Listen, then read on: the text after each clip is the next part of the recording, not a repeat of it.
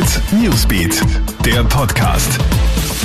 Schönen Sonntag, ich bin Clara Jirovetz und das sind die wichtigsten Infos für deinen Start in den Tag. Ein Viertel von Italiens Bevölkerung steht unter Quarantäne. Die italienische Regierung hat heute ein grundsätzliches Ein- und Ausreiseverbot für Gebiete im Norden des Landes erlassen. Die Lombardei und viele große Städte sollen abgeriegelt werden, darunter auch Mailand und Venedig. Mehr als 15 Millionen Einwohner sind betroffen. Die Maßnahme soll bis 3. April aufrechterhalten werden.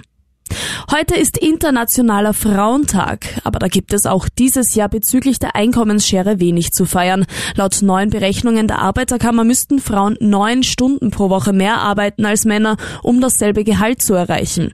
Dazu kommen bei Frauen im Durchschnitt 27 Stunden Familien- und Hausarbeit, bei Männern 16. Das würde bei gleichem Einkommen insgesamt eine 75-Stunden-Woche für Frauen und eine 55-Stunden-Woche für Männer bedeuten.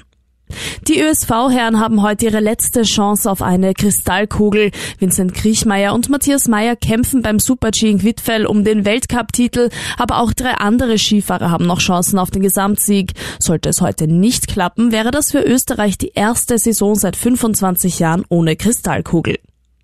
Alle Updates bekommst du online auf KroneHit.at sowie stündlich im KroneHit Newsbeat. Und wenn du möchtest, kannst du unseren Podcast auch abonnieren. Ciao und bis bald. Hit Newsbeat, der Podcast.